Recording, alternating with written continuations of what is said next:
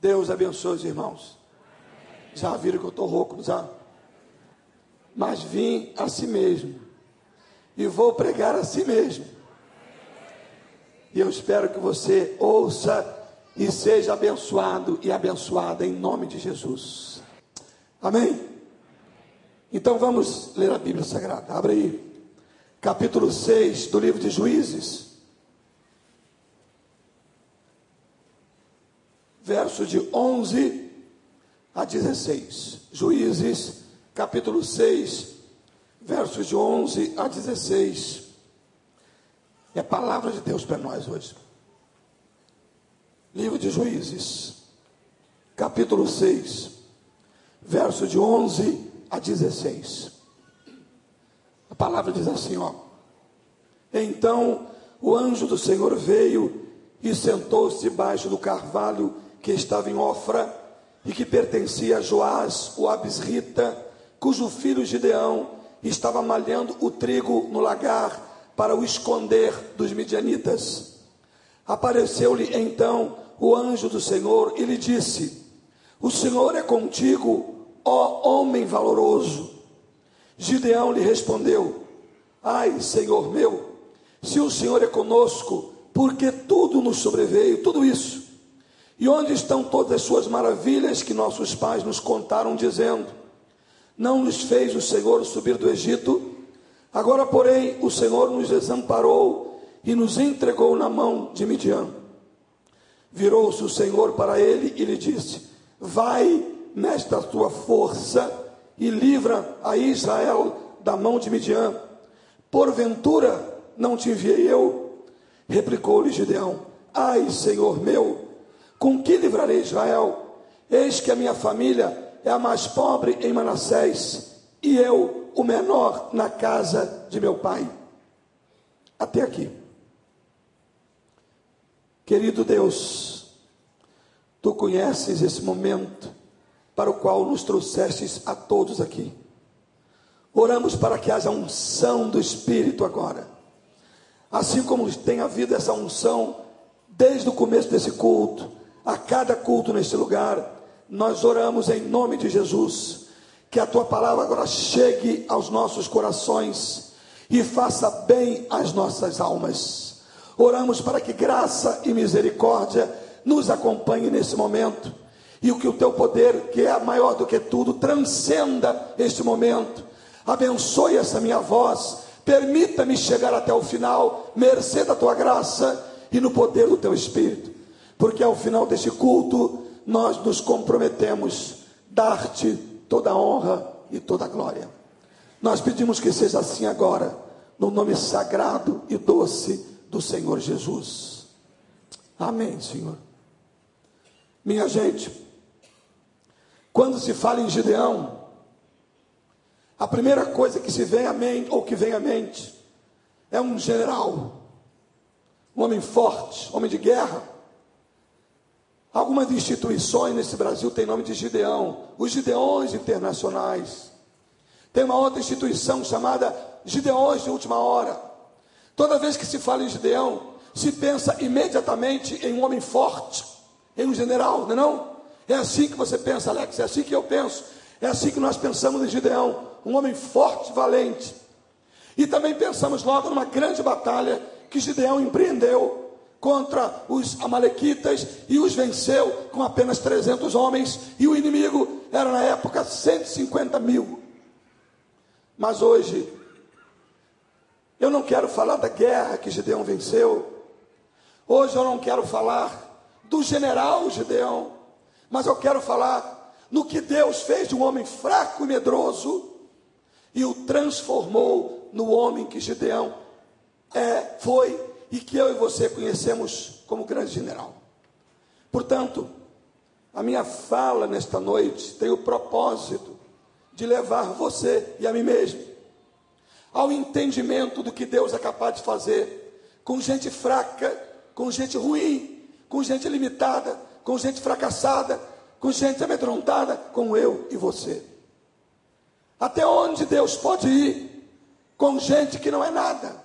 Gideão é uma dessas comprovações do que Deus é capaz de fazer com gente que não é nada. Agora olha bem para essa pessoa que está do teu lado e diz assim, se prepara, porque Deus vai falar com você. Dá uma catucada nele assim devagarzinho, até ficar roxo na costela. E diz assim: Você nunca mais vai ser o mesmo. Você nunca mais vai ser a mesma. Eu creio nisso. Quem crê nisso, diz amém. O meu coração se consola, se conforta e se anima. Quando eu ouço falar de Gideão, esse estágio que nós vamos falar hoje. Por quê? Porque eu olho para Gideão e repito o que já disse no começo. E vejo que Deus é capaz de fazer com um homem que não é nada. Se você tem dúvida, procure outras, outros personagens bíblicos que eu posso lhe ensinar, que eu posso lhe citar. Se você quer saber do que Deus é capaz de fazer com gente como eu e você, olha para a história de José. Quem era José? Filho de Jacó. Zé mais conhecido pelos amigos por Zezinho, Zezinho de Canaã. Não era nada, absolutamente nada. Deus o coloca numa situação, e para encurtar a conversa apenas a título de informação e de ilustração, você sabe que ele se transformou no maior governador que o Egito conheceu. Você acha pouco? Pensa na história de uma menina, e hoje aqui é o dia das meninas, e das mulheres. Pensa na história da menina chamada Esther. Esther era uma menina, filha de Mardoqueu, de criação. Afinal de contas, o seu pai e a sua mãe haviam morrido. Mardoqueu, seu tio, a criou. Gente simples, gente do povo, gente escrava da Pérsia. Quem era Esther? Não era nada. Era uma menina que corria pelas ruas da Pérsia. Andava descalço, brincava com as pessoas. Quem era Esther? Esther deveria ser uma menina paquerada, uma adolescente muito desejada, porque era bonita. Ganhou o concurso Miss Pérsia. Foi eleita a Miss da Pérsia, eleita para ser esposa do rei Assuero. Esther era uma menina assim, cujo futuro, no máximo, encontrar um rapaz judeu, casar com ele, constituir uma pequena família, de repente, quando tudo parece pequeno na vida de Esther, ela se levanta, ou Deus a levanta, e ela se torna a rainha da Pérsia. Você acha pouco? Vem comigo na história de Davi, um garoto que, ao meu ver, Wanda, era filho bastardo. Era um garoto que os irmãos não ligavam muito, tinham inveja dele, tinha uma certa implicância com ele. O pai, no dia mesmo da consagração dele, o pai tinha esquecido até que ele existia. Quando Samuel pergunta: peraí, você não tem mais nenhum filho? Deus disse que daqui vai sair um rei de Israel e não é nenhum desses. Você não tem mais nenhum? Ah, sim. Tem um garoto que está lá no campo tomando conta de ovelhas, chama o garoto. Por que, que eu acho que Davi era filho bastardo? Porque além dessas discriminações, a gente ouve ele declarar no Salmo 139 que em pecado lhe concedeu sua mãe.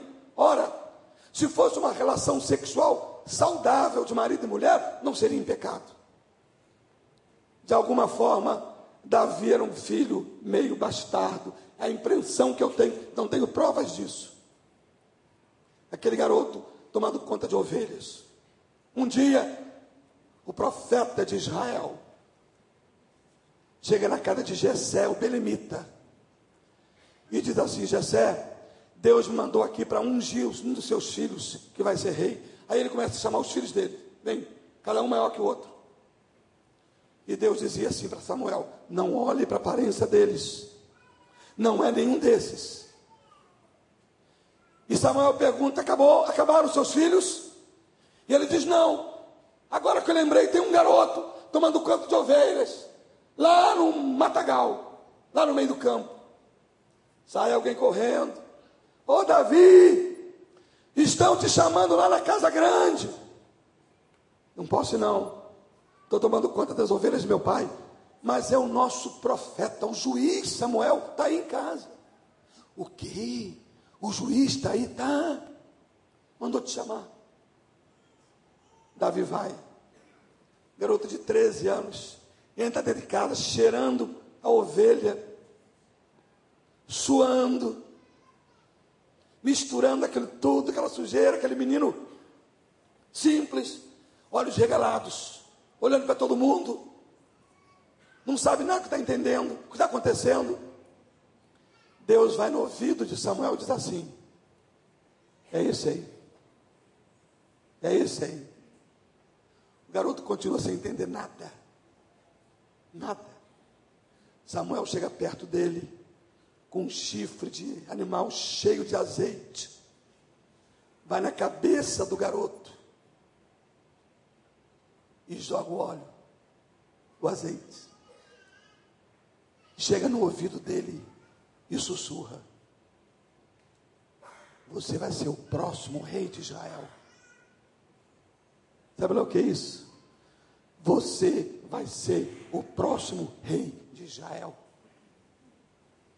Um garoto, filho pouco desejado. Eu poderia citar para vocês uma porção de gente que, como eu e você, não éramos aptos às coisas que Deus acabou por usá-los, nas coisas através das quais Deus os usou.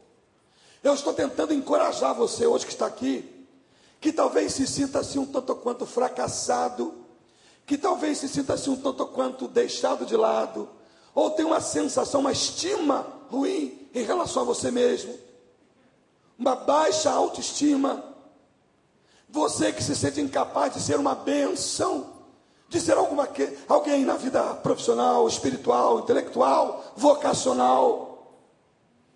E eu volto com você a história de Gideão. Porque Gideão é o personagem hoje, como eu disse, que nós conhecemos como um grande general. Mas eu queria te apresentar um outro Gideão. Agora. A Bíblia expõe Gideão mostra quem ele era. E eu quero que você escute agora em nome de Jesus e perceba e viva comigo a história desse rapaz. Primeiro de tudo, Gideão era um rapaz medroso. Ele estava malhando trigo no lugar de se pisar em uvas, de fazer vinho. Por quê? Porque ele estava morrendo de medo dos amalequitas, dos midianitas virem contra eles. Ele estava morrendo de medo do exército inimigo vir contra ele. Há um outro lugar que você vê ele dizer: Ai, Senhor, que será de mim? Os inimigos estão chegando. Gideão está com medo. Gideão está no lagar, malhando trigo, com medo de ser encontrado, escondendo-se. Talvez Existe aqui dentro, nesse culto bonito, pessoas que estejam hoje se sentindo amedrontadas, afobiadas, medo de ir, medo de vir, medo de falar, medo de não falar, medo de tomar decisão, medo de não tomar, medo de um diagnóstico médico que está para sair, medo de buscar o resultado do exame, medo de tomar uma decisão, medo de não tomar, medo de ficar, medo de ir medo de viver, medo de morrer. A vida impõe medos na gente. Eu tenho medos. Você não tem nenhum? Eu tenho uma porção, uma vez, um dos meus filhos me perguntou se eu não tinha medo de nada. Pai, você não tem medo de nada? Eu digo, tenho uma porção de medos. Quem é aqui que não tem medo de nada? Levanta a mão. Agora, quem é aqui que tem medo de alguma coisa? Levanta a mão. Não precisa dizer de que não. Pode ser de barata, besouro. É. Tem gente que tem medo de barata? Tem medo. Não, pastor, não é medo, não. É nojo, não é medo. Aquilo vira um monstro na frente das pessoas. Eu já vi gente subir em mesa por causa de barata. Medo. A Bíblia Sagrada diz que Deus não me deu e não te deu um espírito de covardia, mas um espírito de mansidão, temor e ousadia. Não nos deu um espírito de medo. Você foi chamado por Deus para ter alguns medos, sim, mas para não ser vencido por eles em nome de Jesus. Você foi chamado para enfrentar os medos, sabe por quê? Sabe o que é um medo? Você sabe o que é um homem medroso? É um homem antes de orar. Você sabe o que é uma pessoa corajosa? É um medroso depois que ora. É um medroso depois que ora. O Espírito Santo, numa oração sincera, verdadeira, aquecida, vibrante, honesta, leva os nossos medos a um limite pequeno, tal que nós constantemente enfrentamos a vida e somos mais do que vencedores. Você e eu temos os nossos medos, mas na cruz do Calvário Ele carregou os meus medos, Ele carregou os seus medos, Ele carregou os nossos medos, e hoje eu vim dizer para você que os seus medos podem ser vencidos em nome de Jesus. E eu estou fazendo um esforço enorme com essa voz para te dizer que os seus medos são vencidos, e eu quero ouvir um aleluia não rouco, bem alto.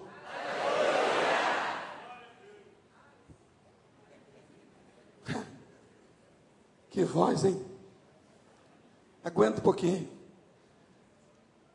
Aquele camarada não era só medroso, ele tinha uma crise com Deus, como eu e você temos.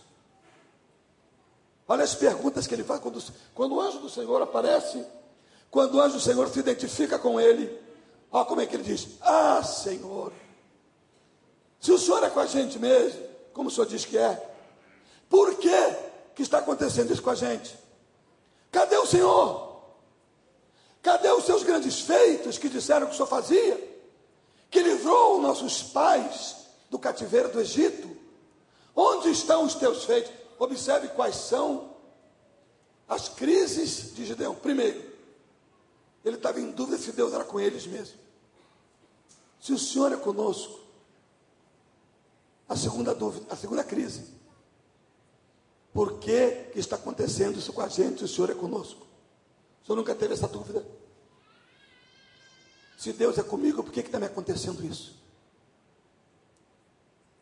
Se Deus é comigo, por que, que eu perdi fulano?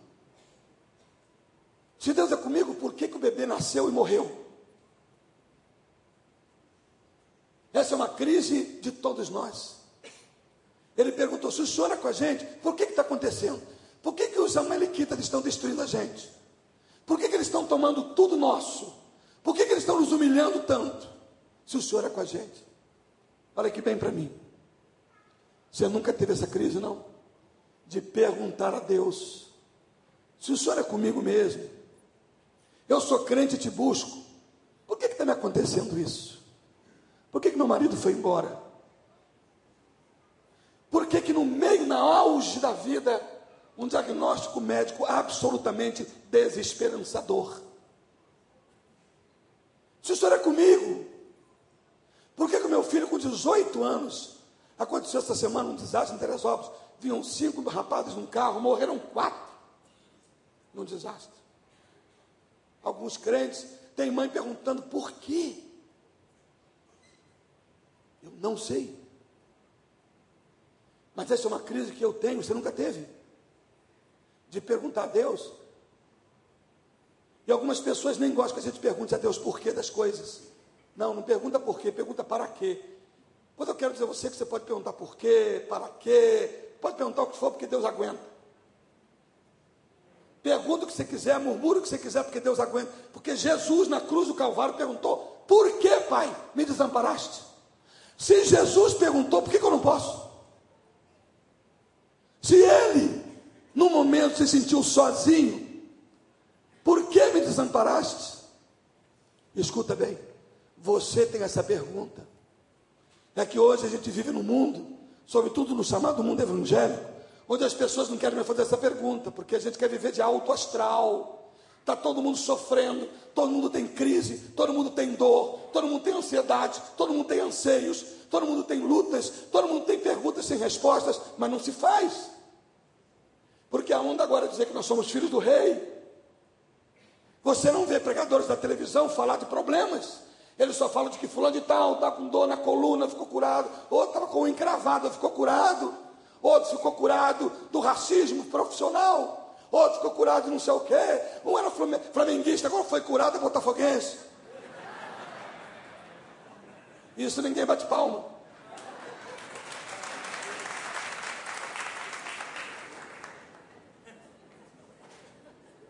É que eu sou botafoguense.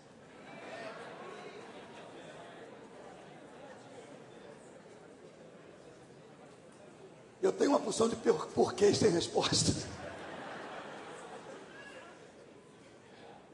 Por que, que o Locabrão perde um pênalti? Por que, que vai à final com o Flamengo e sempre perde?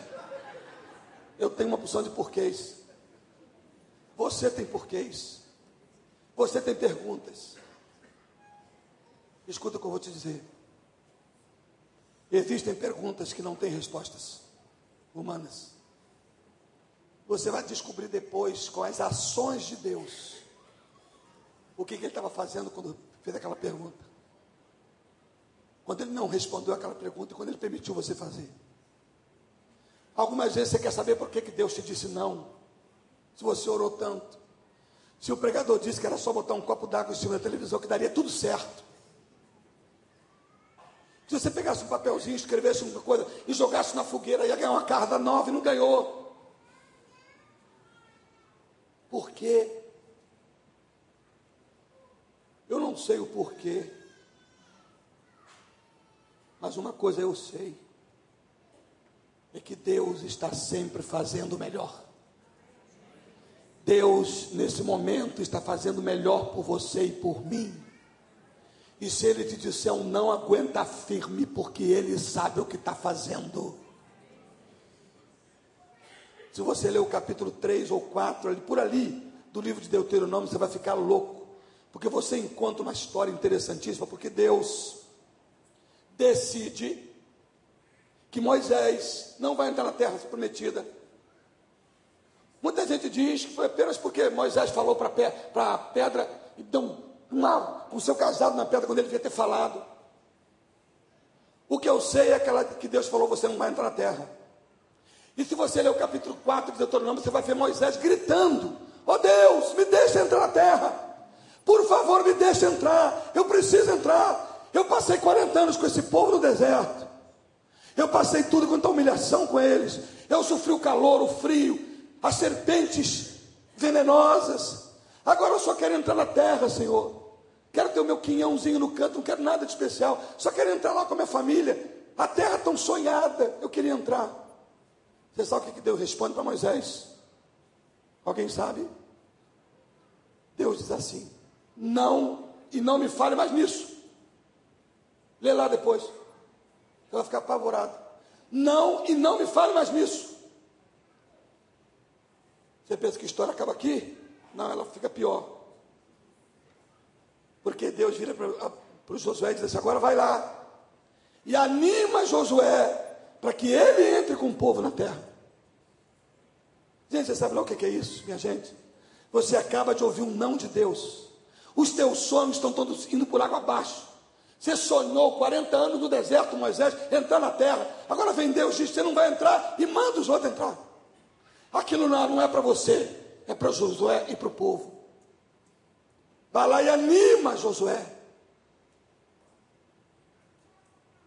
Vamos fazer um paralelismo para trazer essa história para perto da gente.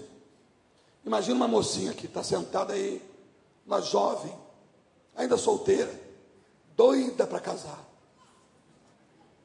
Não aparece ninguém querendo.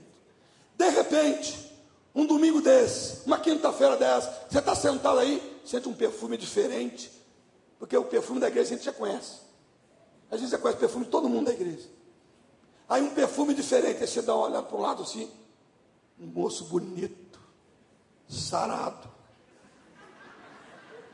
sentado do teu lado, aquele tanquinho abençoado. Aí você olha e diz: Meu Deus, é esse Jeová, me abençoa. Obrigado, Jesus. Colocou aqui do meu lado. Aí do céu vem aquela voz e diz assim: Mas não é para você não. É para Mariazinha, sua amiga.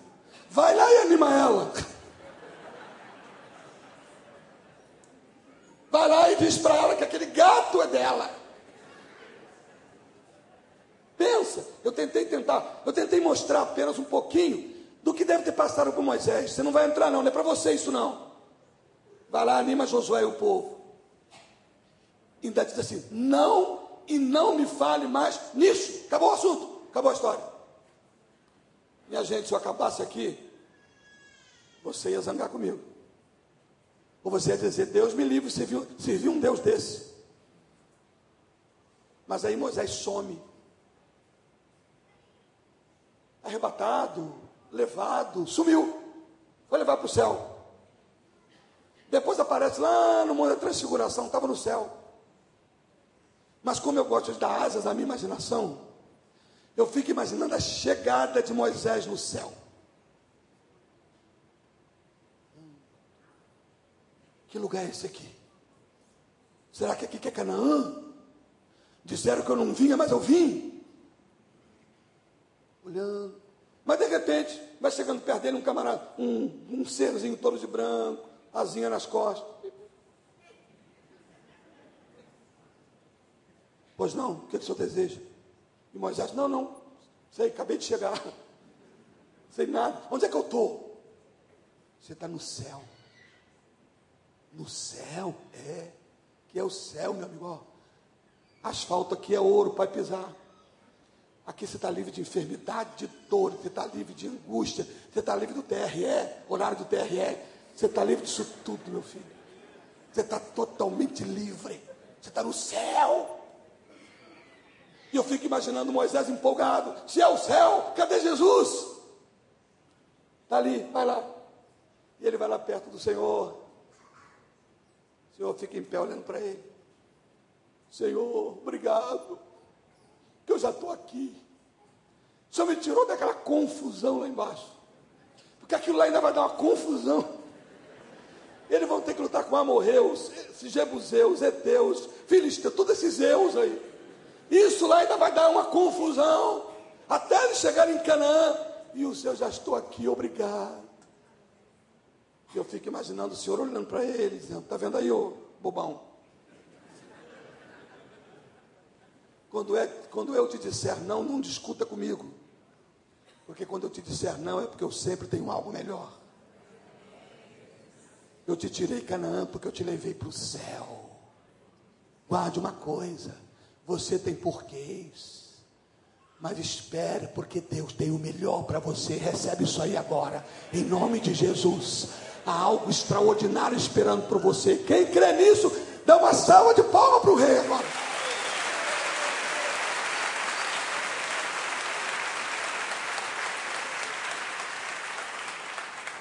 A crise de, de Gideão. Disseram que o Senhor tirou nossos pais do Egito. Cadê o teu poder? A outra crise dele, duvidando do poder de Deus. O Senhor tem poder mesmo? O senhor tem poder? Por que está acontecendo isso? Afinal de contas, onde estão os teus grandes feitos? Você nunca perguntou isso? O senhor não curava no passado? Por que o senhor não cura meu filho? O senhor não fazia milagres no passado? Por que o senhor não faz agora? Eu sei que você tem a crise sobre o poder de Deus. Mas a pior crise dessas todas, se é que eu posso chamar de pior, mas era baixa autoestima que estava com Gideão. Quando o anjo diz assim: Levanta na tua força que eu vou te levar, ele vira e diz assim: Ai meu Senhor, a minha casa é casa de gente muito ruim, eu sou o pior lá de casa. Lá em casa o negócio é muito fraco, eu sou o mais fraco de todos. A pior coisa do mundo é quando a gente se sente assim. E quando você se sente assim, você está apto a ser assim. Porque a Bíblia Sagrada diz que aquilo que o homem pensa de si, isso ele é. Então, se você acredita que você, a sua casa é um fracasso, você é o pior de todos, então possivelmente está sendo ou será. Mas escuta o que eu vou dizer a você. A tua casa todo mundo pode, pode ter até fracassado em qualquer área da vida, mas você não precisa ser um fracasso. Se seu pai fracassou no casamento, não é necessariamente é, certo que você também vai fracassar. Se o seu irmão, os seus irmãos não, não conseguiram sucesso, ou triunfo, ou vitória na vida profissional, não passou no vestibular, não se interessou pela vida, não quer dizer que você está fadado a uma vida trágica. Eu olho na Bíblia a história de um rapaz chamado Jefté, que também está no livro de Juízes, capítulo 11. Jefté era o tipo do rapaz que tinha tudo para dar errado, tudo. Olha só, Jefté era, um filho do, era filho de um caso do pai dele, de uma prostituta. Depois de grande, os seus irmãos resolveram expulsá-lo de casa. Dizer, não, olha, você não vai ficar aqui não, você não vai herdar a nossa fortuna não, você é filho aí de um carro de papai, vai embora. E ele tinha um pai fracote que permitiu que os seus irmãos o expulsassem. Jefté vai viver numa cidade chamada Tobi. E lá a Bíblia diz que marginais o seguiam para onde ele ia. Ele se tornou uma espécie de Robin Hood do mundo antigo. Para onde ele ia, os bandidos iam atrás. Agora olhe bem. Olha esse cara. Filho de uma prostituta que ele nunca conheceu, nunca viu na vida. Um pai fracote, covarde, que deixa que os irmãos o expulsem de casa. Os irmãos que o odeiam, uma cidade que não o quer, vai viver num lugar chamado Tobi, cercado de marginais, tudo para dar errado. E a Bíblia Sagrada diz que esse homem se transformou num juiz. E se você olhar a galeria dos homens de fé de Hebreus capítulo 11, lá está o nome de Jefté. Sabe o que quer dizer isso? Quer dizer que a tragédia da sua família não pode ditar o enredo da sua vida. Você não tem que dizer como Gideão, lá em casa todo mundo deu errado, então eu vou dar também. Lá em casa todo mundo é um fracote, eu sou o mais fraco de todos. Não, eu profetizo aqui nesta noite que você vai dar certo. Você já deu certo, irmão. Você é um vencedor. Diz assim: Eu sou um vencedor desde antes de nascer. Você sabe que para você nascer foi uma mão de obra. Seu pai teve relações sexuais com a sua mãe. E aí, meu irmão, o óvulo da sua mãe ficou esperando. 300 mil espermatozoides entraram numa luta, numa velocidade, todo mundo correndo para ver quem ia chegar. Você chegou. Você está aqui porque você chegou na frente. Você só está aqui porque você venceu a primeira grande maratona que você enfrentou. Só por isso que você está aqui. Então começa a colocar no seu coração que você é vencedor desde lá. Quando você era um bichinho que a gente nem vê. Você já era vencedor. Eu não gosto de prometer coisas que a Bíblia não promete. Mas ela prometeu que em Cristo eu serei mais do que vencedor. Então eu posso te prometer isso em Cristo. Você não tem que ser um fracasso. Se você olhar para a família de José, você encontra a mesma coisa. Os irmãos o venderam para o Egito. José, humilhado, ele tinha tudo para ter dado errado, mas se transformou no maior governador daquela nação. E ainda perdoou e abençoou e restaurou toda a sua família. Escuta aqui. Olha a história de Gideão. Um homem que vira e diz assim: Ai, Senhor, quem sou eu? Tadinho de mim. A pior coisa do mundo é lidar com gente apática. Tadinho de mim. Você conhece alguém assim? Tudo está tadinho de mim. A vida não vai dar certo. Ai meu Deus! Há pouco tempo um psicólogo foi aconselhar um casal. Não é pastor não, é psicólogo só. Estou nevando não. Não, você vai ver por que não é, só psicólogo. O casal entrou no gabinete, esse psicólogo, ele assim, parecia um homem com hepatite na alma. Amarelo por dentro e por fora. E ela muito vibrante, muito falante, entrou, o psicólogo perguntou, pois não, o que vocês querem? Nós viemos aqui, só que quer que eu vim falar com o senhor? Olha só, eu vou me separar desse cara. O rapaz, psicólogo, é? Mas por quê? Porque isso aqui é uma banana. Isso é uma melancia aguada. E o cara assim. A mulher falou 20 minutos sozinha direto. Quando acabou, ela disse: Terminei, sentou. O psicólogo virou para o cara e disse assim: E você não vai falar nada? Não, senhor. É isso mesmo? É, senhor. O psicólogo levantou, foi lá onde estavam sentados os dois, pegou a mulher do camarada e lascou um beijo, um apaixonado. E virou e disse assim: É isso aí que a sua mulher precisa, pelo menos duas vezes por semana. Quer saber o cúmulo da apatia?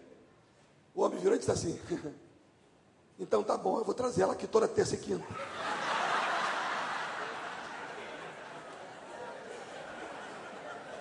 Meu Deus. Aí, Alex.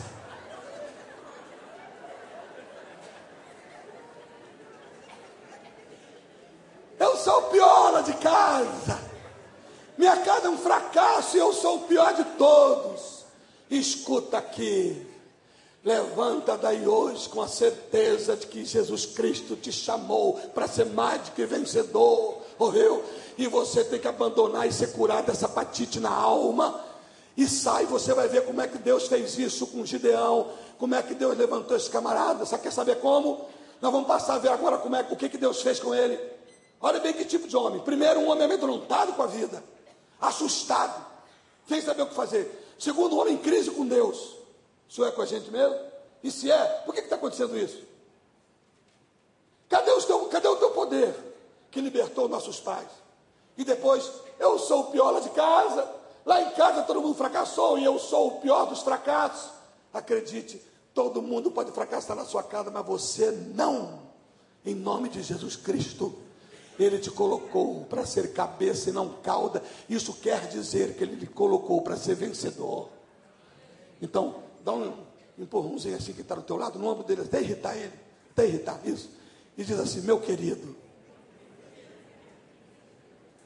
você não nasceu para fracasso. A primeira grande corrida da sua vida você venceu. É por isso que você está aqui. E Deus mandou dizer que vai vencer todas as outras por você. Quem crê nisso? Deixa eu ver. Amém. Como é que Deus restaurou esse homem? Primeiro, destruindo imediatamente a ideia de que ele estava sozinho. Deus começa assim a resposta: O Senhor é contigo, varão valoroso. Primeira coisa, o Senhor é contigo. Você não está sozinho. A primeira coisa que eu quero dizer a você que hoje tá, pode estar tá se sentindo assim, para que você se transforme no que Gideão se transformou. Esse fracassado foi o maior general da história de Israel. Ele, juntamente com Josué.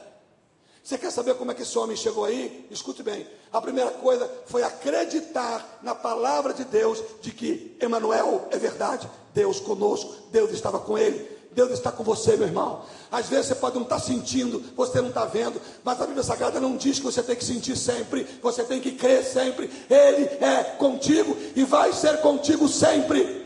Você pode não estar sentindo isso hoje, você pode não estar percebendo, ele pode estar calado, calado, mas não sem fazer nada, calado, mas não parado. Deus está trabalhando no silêncio.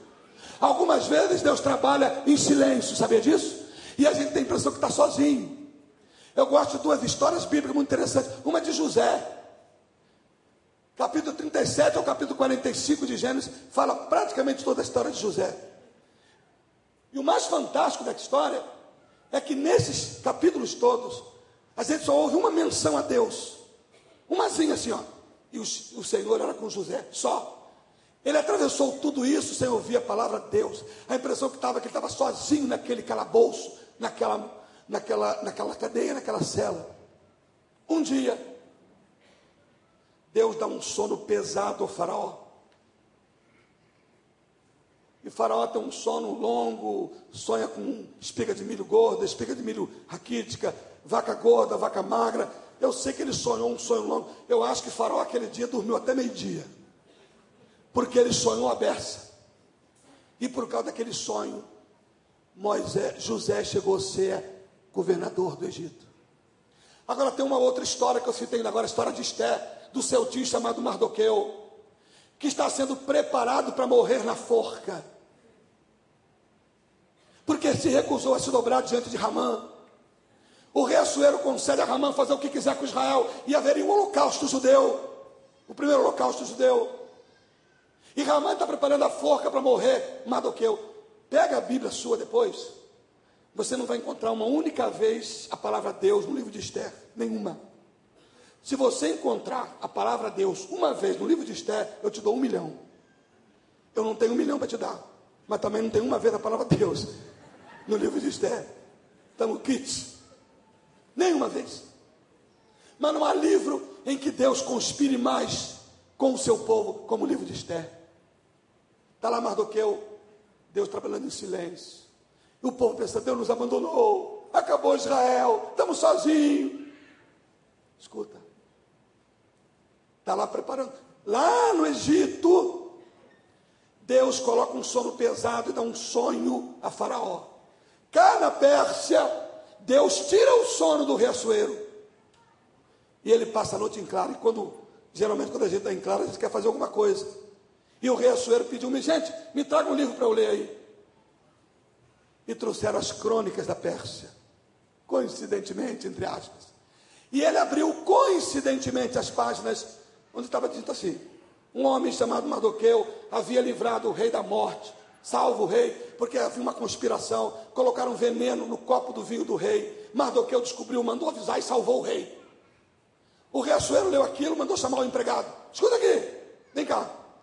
O que que nós fizemos para honrar esse homem que salvou a minha vida? Nada, senhor. Fizemos nada. Nada. Não honramos esse homem com nada que salvou a vida do rei? Não. É. Manda chamar Ramã que está lá fora.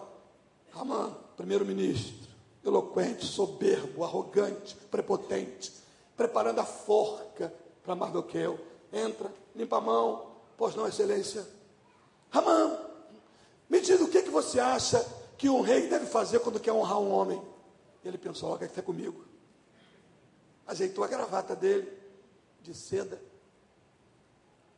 Pensou, é comigo. Bem, senhor, eu acho que o senhor deve, primeiro de tudo, colocar aquele anel bonito, real, na mão do cara.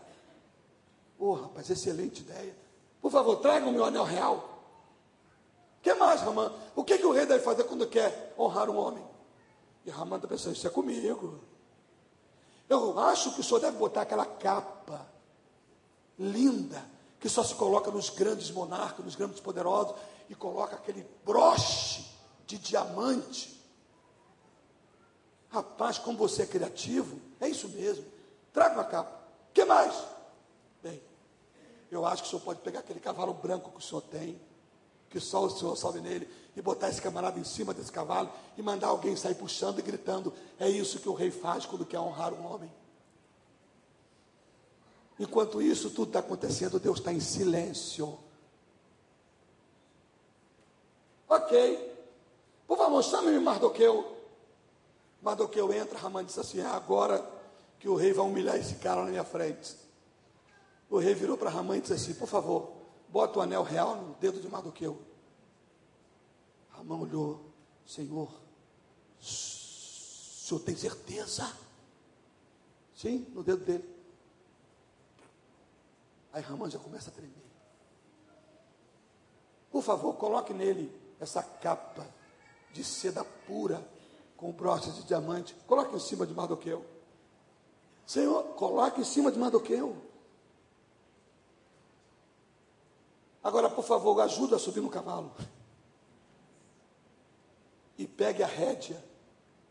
E você, Ramã. a história é engraçada. Você, eu, fico, eu fico pensando na cara de Ramã. E você sai puxando Mardoqueu e gritando para todo mundo ouvir. É assim que o rei faz quando quer honrar um homem.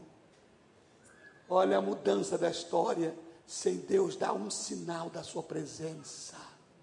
Apenas trabalhando em silêncio, escuta aqui. Deus pode estar tirando o sono de alguém agora por causa de você. Ou Deus tá, pode estar dando um sonho pesado a alguém por causa de você, sabia disso? Talvez você esteja aqui agora pensando num filho, não sabe onde está. Deus pode estar trabalhando lá no bar onde ele está, lá na boate onde ele está. Talvez você está preocupado com o que está acontecendo com seu marido. Descansa, porque é possível que enquanto você está aqui, Deus está lá trabalhando com ele onde ele está nesse momento. Lá no trabalho dele acontecendo uma circunstância, Deus está trabalhando o silêncio. E por isso que foi por isso que Deus animou a Gideão dizendo: "O Senhor é contigo, varão valoroso". E essa é a segunda coisa que Deus fez, levantar a estima dele. Virou para ele chamou ele de homem de valor, valão, varão valoroso. Você imagina?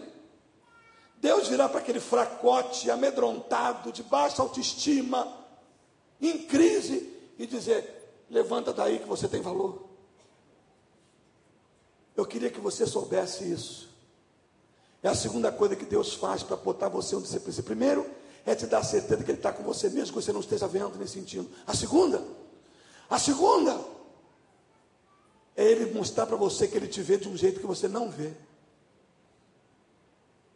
Gideão nunca podia imaginar que Deus ia chamá-lo de varão, varão valoroso. Mas Deus o chamou. Escuta bem. Escuta bem isso e leva com você. Deus te vê muito diferente do que você está está se vendo. Deus te vê, meu irmão, como alguém com potencial de ser muito grande para Ele. Gideão nem podia passar na cabeça dele de que ele era varão, varão valoroso. Gideão nunca podia imaginar que ele ainda seria o grande general e que o resto da humanidade, para toda a eternidade, lembraria dele como grande general que com 300 homens desbaratou um exército de 150 mil. Escuta aqui em nome de Jesus. Talvez nesse momento você não tenha a menor ideia do que Deus pode fazer com e através da sua vida. Talvez nesse momento você olha você sentado aí num culto aqui, sem, nenhum, sem nenhuma perspectiva maior, sem nenhum projeto maior, sem nenhum sonho maior, você não tem a menor ideia do que Deus pode estar preparando para você. E assim como você se chama de fracasso, Ele te chama de varão valoroso. Assim como você se acha uma mulher incapaz, Ele diz que Ele é contigo e te dá tudo o que você precisa e prepara você para a grande batalha. Deus te vê e me vê completamente diferente da maioria das vezes que eu me vejo e que você se vê. Deus está te vendo agora de uma maneira absolutamente nova. Ele queria que você soubesse que toda possibilidade, toda impressão que você tem de você mesmo, toda essa impressão medíocre, pequena, tacanha, escrava, medíocre, o Senhor manda te dizer que você é varão valoroso, Ele quer te pôr em pé. Escuta bem, não importa quem você seja. É possível que sejam pessoas aqui você sentindo um fracasso. É possível que existam pessoas aqui se sentindo um nada. Perdeu uma porção de vezes. Já tentou e não conseguiu. Escuta bem. Deus está dizendo para você hoje não desista, porque eu sou contigo. E eu farei o que você nem imagina, nem olhos viram e nem ouvidos ouviram o que Deus tem preparado para aqueles que o amam. Escuta bem, saia daqui hoje com essa certeza e ao mesmo tempo com uma santa expectativa de que Deus fará infinitamente mais do que tudo que você imagina. Talvez como Gideão você esteja sentindo um fracasso, o pior da sua casa, o pior da vida. Talvez você esteja amedrontado, talvez você esteja com uma estima daquela assim, escuta bem. Eu não vim aqui levantar a tua estima com palavras humanas ou com frases de efeito. Eu vim aqui apresentar um personagem bíblico e outros tantos que conseguiram ver através daquilo que parecia ser impossível, que foram vistos de uma maneira absolutamente como eles não imaginavam. Você tem ideia do que significa uma menina como Esther, garota de brincar e correr pelas ruas da Pérsia? Uma menina, de repente tem a notícia que vai ser rainha. Você tem ideia de um garotinho de 13 anos chamado Davi, tomando conta de ovelhinha, e de repente tem a notícia que vai ser o próximo rei da nação de Israel? Você tem ideia do que um homem como Gideão, que está lá malhando trigo no lagar, absolutamente amedrontado, ter a notícia de que ele vai levantar um exército e vai desbaratar o exército inimigo com o poder de Deus. Essas coisas são inimagináveis para nós. Essas coisas às vezes transcendem a nossa capacidade de entendimento. A gente não consegue entender essas coisas e por isso às vezes vivemos numa dimensão menor do que essas coisas. Por quê? Porque nós não ousamos viver nessa dimensão. Porque eu vim aqui hoje à noite para te dizer uma coisa: ouse viver numa dimensão acima, porque Deus manda lhe dizer que nem olhos viram e nem ouvidos ouviram o que Ele está preparando para você e a sua casa, o que Ele está preparando para você e o seu ministério, o que Ele está preparando para você e a sua igreja, nem olhos viram e nem ouvidos ouviram. Se prepara porque vem algo grande aí, muito grande da parte do Senhor. Se prepara porque vem algo maravilhoso de Deus. Por isso ele manda te dizer: homem valoroso, mulher valente, mas eu valente, sim. Eu, você é valente, porque ele é contigo. A terceira e última coisa, que levanta Gideão, foi mostrando para Gideão quando Gideão perguntou: cadê o teu poder? Ele agora mostra para Gideão o poder. Quando ele diz assim: Eu vou ser com você, levanta daí, valente. E você, quando enfrentar aqueles 150 mil, você vai enfrentá-los como se estivesse enfrentando um homem. É interessante a narrativa desse texto, comentada por alguém que comentou no seu original hebraico, que foi escrito no Velho Testamento. É como Deus estivesse dizendo assim: quando você chegar lá na hora da guerra, você está com 300 homens, você acha, pouquinho, né? Mas na hora, eu vou te colocar uma autoridade, uma força, uma coragem, que você vai olhar para 150 para pensar que é um só. Você vai ser a maioria, não eles. Quando Deus te dá autoridade, meu irmão, escute bem. Aonde você chegar com Deus, você e Deus será a maioria. Não importa quantos estão contra, não importa o que ele vai dizer, onde pisar a planta do teu pé, você e Deus hão de ser sempre a maioria. Alguém aqui já viu um filme chamado Rambo? Quem já viu Rambo? Lembra de Rambo?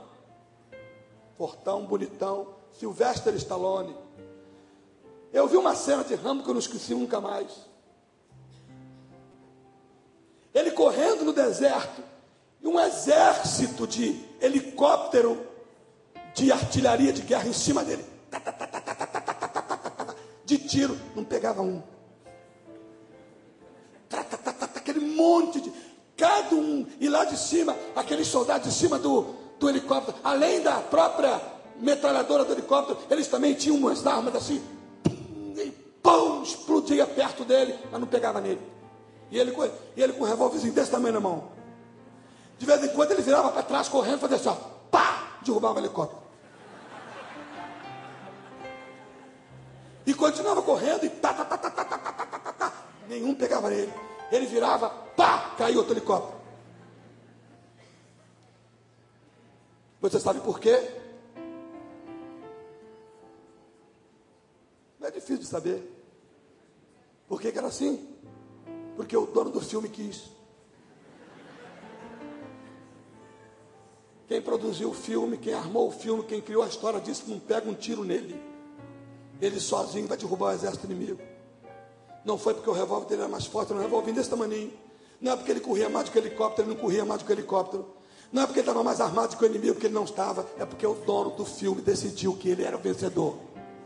Escuta aqui. Você já entendeu? Você já entendeu? Você vai vencer. Ele vai te levantar. Não é porque você é forte. Não é porque você tem mais capacidade que o outro do teu lado. Mas é porque o dono da história decidiu que você é vencedor. E pode vir um exército contra você, porque mil cairão à tua direita e dez mil à tua esquerda, mas tu não serás atingido não serás atingido, porque o justo florescerá como a palmeira e, e crescerá como o cedro no Líbano. O dono da história decidiu que você é o vencedor. Podem atirar à vontade aquele revolvinho pequenininho que você tem, aquela fé quase que não dá nem para ver, aquela coragem insignificante tua, aquela corrida que não daria nem para nada, não teria páreo para o helicóptero inimigo. Aquilo tudo vai ser transformado num poder tal que o inimigo vai parecer um só e você a maioria. Portanto, meu irmão, volta daqui e bota o teu pé com autoridade lá naquela empresa e diz: Deus vai me abençoar aqui no meu trabalho e Deus vai me honrar aqui. Coloca o pé porque você vai ser a maioria. Coloca o pé. Olha aqui, garoto. Você está aí, Dia é, Internacional das Mulheres. Você quer arranjar uma namorada? Bota o pé firme, mas não em cima do dela. Do lado dela. E chega perto dela com autoridade e diz: Eu estou aqui, porque Deus está mandando eu estar aqui. Deus disse que você é abençoado para mim. Porque a pior coisa do mundo é o que aconteceu com um determinado casal. Deixa eu contar a história. Vocês gostam? Já esqueceram até o roquidão, né?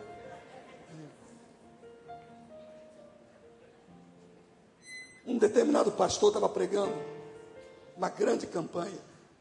No final ele chamou no altar quem queria um milagre. Você acredita que Deus pode fazer um milagre? Aí ele orou e ficou uma moça assim do lado esperando para orar só com ele. Mas uma moça feia, coitada. Fisicamente, não sei se por dentro era bonito, por fora era horrível. Parecia uma trombada de frente. Aí ela, quando todo mundo saiu, ela virou para o pastor, pastor, eu quero que o senhor ore por mim, que o senhor disse que Deus pode fazer qualquer coisa, eu quero me casar. Pastor, é, meu irmão. Eu preguei sobre milagre, vamos lá, vamos orar. E quando o pastor ia orar, disse, não, peraí. Eu preciso dizer, Senhor, como é que eu quero o camarada? Eu quero que ele seja bonito, rico, culto e crente. Misericórdia, hein? Pastor, é. Você crê nisso? Creio. Botou a mão sobre ela. Ó oh, Deus, abençoe essa moça. Ela, eu recebo. Recebo agora. Em nome de Jesus, é para mim isso. Eu tomo para mim. Acabou de orar, o pastor o conferencista foi embora, mas aquele gostou dele. No ano seguinte chamou de novo. Mano cara foi lá de novo. Quando ele chega lá, no primeiro banco, aquela moça, ele olhou, chegou para o pastor e disse: Pastor, é aquela mesmo, ela mesmo. Não era difícil de esquecer dela, não era, não era difícil lembrar dela. Mas do lado dela, um gato, bonito. E o pastor conferencista lembrou de tudo e perguntou: quem é aquele camarada ali? Marido dela. Casaram esse ano já. E o pastor começou a lembrar da oração. Bonita. Escuta, e ele é rico. E dono de muitas fazendas aqui. E ele é inteligente, professor da faculdade.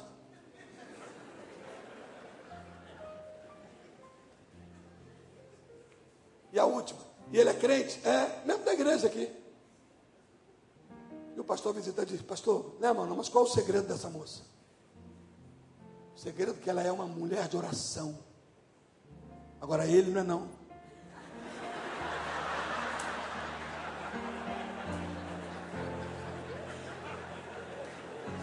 O que eu estou tentando dizer é que a pior coisa do mundo é a gente ser só resposta da oração dos outros.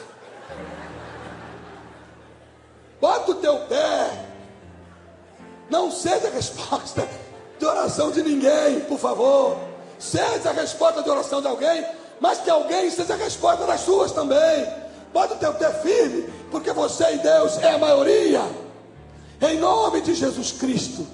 Aqui está o homem que a partir disso tudo, o Espírito Santo tomou conta dele. Ele se pôs em pé e foi o grande general. Quem visse agora Gideão não podia perceber que era aquele menino, aquele fracote, aquele em crise, aquele que achava que Deus não era de nada, que Deus não tinha poder, que Deus tinha esquecido dele, aquele que dizia eu sou o pior de casa. Não, ele agora é o general Gideão.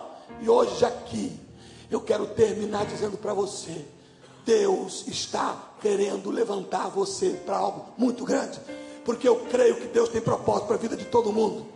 Deus se move por propósitos. E Ele tem um propósito para a tua vida aqui hoje, meu irmão e minha irmã jovem, moço, você já fracassou algumas vezes? Então começa de novo. Meu irmão, minha senhora, Você já está na fase adulta, fracassou algumas vezes, começa de novo. Deus está te pondo em pé hoje à noite aqui. O Espírito Santo tomou Gideão e ele, com 300 homens, desbaratou 150 mil. Sabe por quê? Porque ele finalmente foi restaurado. Primeiro, na sua fé, Deus é contigo, Gideão.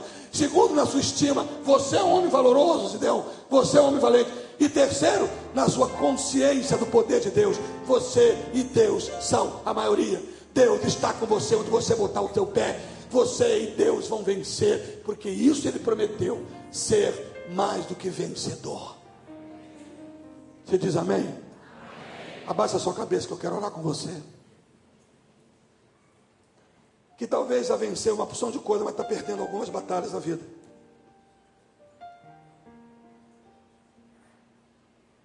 Eu quero orar com você porque ainda agora aqui a gente cantou com Alex que a gente quer voltar ao primeiro amor. E voltar ao primeiro amor é pegar de volta a esperança que Deus colocou o dia que você se converteu. E que você se encantou em saber que Deus podia fazer tudo novo com você. Mas quem sabe, como Gideão, no meio do caminho, você começou, será? Por que está me acontecendo isso? Me aconteceram tantas coisas. Mas hoje eu vim aqui para te dizer, como disse, se Deus está te dizendo um não, é porque Ele tem um fim ali na frente muito maior. Se Ele fechou uma porta, Ele está abrindo outra, meu irmão. Deus se move por propósitos. Ele tem propósitos hoje, escuta bem.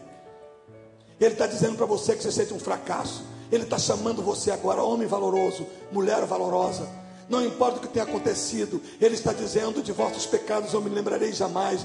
Você tem valor, você, a gente canta isso, você tem valor, o Espírito Santo se move em você. Isso é uma verdade inquestionável, inegociável. Realmente o Espírito Santo manda te dizer hoje, em nome de Jesus Cristo, você tem valor. O Espírito Santo manda dizer a você hoje, em nome de Jesus Cristo, levanta, porque onde você chegar, você e Deus será a maioria. Ele virou para Gideão e disse assim: Você, quando olhar para aquele exército, vai pensar que é um homem só porque eles vão te parecer fracos, eles vão te parecer inúteis. A unção que eu vou colocar sobre você vai fazer com que você não tenha medo dessa grande maioria que parece que está contra você. Hoje eu tenho isso para te dizer aqui. Mesmo que o gigante seja muito grande, faça como Davi. Enquanto todo mundo fugia do gigante com medo, Davi dizia: Ainda bem que ele é grande, eu não vou errar a pedrada. Faça do gigante um aliado, faça do problema um instrumento de Deus. Faça como Gideão, permita Deus lavar agora e acredite que a força de um homem só não vai conseguir contra você e Deus, em nome de Jesus. Pega a sua esposa pela mão e diz: Está na nossa hora. Pega o seu filho, a sua noiva, o seu amigo, e diga: Nós vamos pedir resposta de oração.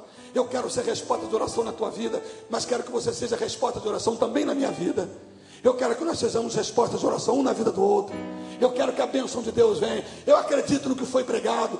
Eu não acredito que o pastor Sidaco venha nesse esforço todo aqui para dizer coisas que não, seriam, não tivessem sentido para nós. Eu creio que isso tudo tem um sentido enorme. Eu creio que você está aqui porque há um sentido para você estar aqui. Eu creio que Ele vai te levantar daí. E como falou com o Gideão, levanta daí, homem valoroso. Não é levanta daí o medíocre. Não é levanta daí o covarde. Não é levanta daí o metrô. Levanta daí, homem valoroso. Porque certamente eu serei contigo. Não é porque você tem um revólver forte, não é porque você tem uma arma maior, mas é porque o dono da história declara a tua vitória hoje, em nome de Jesus. E desde o menor ao maior, se alguém quer orar comigo, Wanda, nós podemos cantar uma coisa bonita? Podemos cantar? Alex, uma coisa bonita. Enquanto vamos cantar, eu quero pôr minhas mãos, orando por gente igual a mim, que teve um dia na vida que achou que não podia ser nada eu hoje olho para mim, pastor, há tantos anos, com a dificuldade, eu falo depressa, tenho língua presa. E Deus conseguiu fazer de mim um pastor. Você não tem ideia o que Ele pode fazer de você, se você deixar. Se você simplesmente abrir o coração e dizer: Deus, eu ouvi hoje, não quero desistir, não. Começa tudo de novo. Eu acredito que eu e o Senhor somos a maioria. Tira os medos que me destroem. Você gostaria de orar comigo? Você está acompanhado de alguém, pega pela mão e vem. Você está sozinho, levanta daí correndo e vem. Mas enche esse altar de gente aqui que eu quero orar por vocês agora. Em nome de Jesus. Aqueles que queiram, não se sintam obrigados, mas se sintam convidados. Levanta nessa tua força, homem valoroso, mulher valorosa. Levanta e vem, porque o Senhor é contigo. Vem começar tudo de novo. Jovens, casais, moços e moças, venha experimentar algo que só Deus tem para te dar. Eu não estou brincando nesse momento, a gente não está brincando de igreja, até porque Deus não está brincando de Deus. Nenhum momento sequer. Quero voltar Olha aí, cante junto se quiser. ao início de tudo. É algo novo, meu irmão. Encontrar-me É algo que só Ele pode fazer. Senhor. Eu quero rever. Eu duvido, eu duvido que você seja pior do que Gideão. Eu Que estivesse numa situação pior do que aquele rapaz. Amedrontado, em crise com Deus e numa baixa autoestima terrível. Duvidando de Deus, duvidando do poder de Deus. Não tem ninguém aqui pior do que Gideão. Senhor. E olha o que, que Deus fez daquele moço. Eu É a hora. É a tua hora. Senhor. É a tua hora, meu irmão. Aproxime mais um pouco. Só para alguém que está lá atrás, em pé. Venha, vem aqui. Entregue. Senhor. A palavra hoje é entrega. Eu quero voltar. Um tempo muito especial.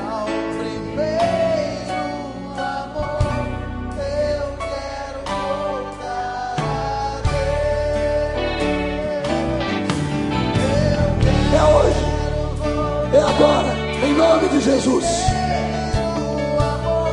E Ele tem algo novo. Especial. Grande. Você não tem ideia do que Ele pode fazer com você. Você não tem ideia do que Ele pode fazer com a sua família. Portanto, você que está aqui na frente, começa a abençoar alguém que está perto de você. Começa a orar com essa pessoa. Encoraja. Diz você é homem valoroso. É mulher valorosa.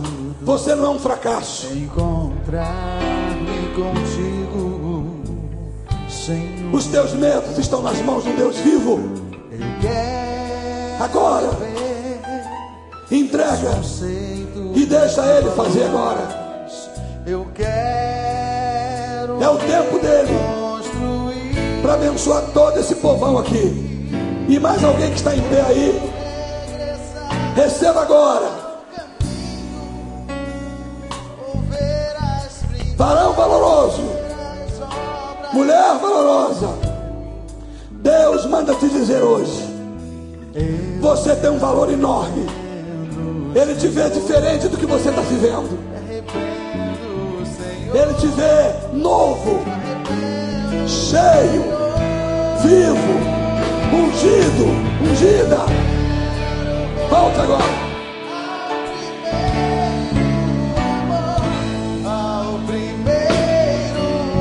É agora, hein? É o tempo de Deus. Começa tudo de novo. Se você fracassou, começa de novo. Hoje, em nome de Jesus. Começa de novo.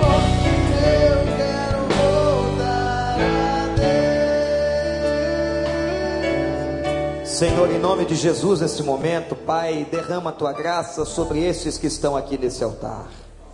Senhor, o Senhor mesmo chamou e tocou nesta noite. Pai, o Senhor falou poderosamente aos nossos corações. Ó Deus, faz a obra na vida, na família de cada um que está aqui. Tu sabes, ó Deus, o que eles estão vivendo. E nós cremos que nesta noite o Senhor derrubou muralhas, Senhor.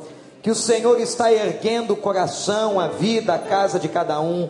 Ó Pai, glorificado seja o teu nome nesta noite na vida dessas pessoas. Obrigado pela instrumentalidade do teu servo, Senhor. Obrigado, ó Pai, porque nesta noite ele foi a boca do Senhor entre nós. E que agora a tua graça recaia sobre todo o teu povo neste momento, Senhor. E especialmente sobre estes irmãos, irmãs, Talvez pessoas aqui pela primeira vez, que caia a tua graça nesta noite e que saiam daqui diferentes e cheios do teu Espírito Santo, Senhor. Renovados na sua fé, renovados na sua esperança, Senhor, e com fogo do teu Espírito ardendo em seus corações. Obrigado por essa noite, Senhor, por essa experiência na tua presença. Nós não somos dignos de ter o Senhor falado conosco, mas a tua misericórdia nos alcançou. Em nome de Jesus nós te oramos, te louvamos e suplicamos. Amém.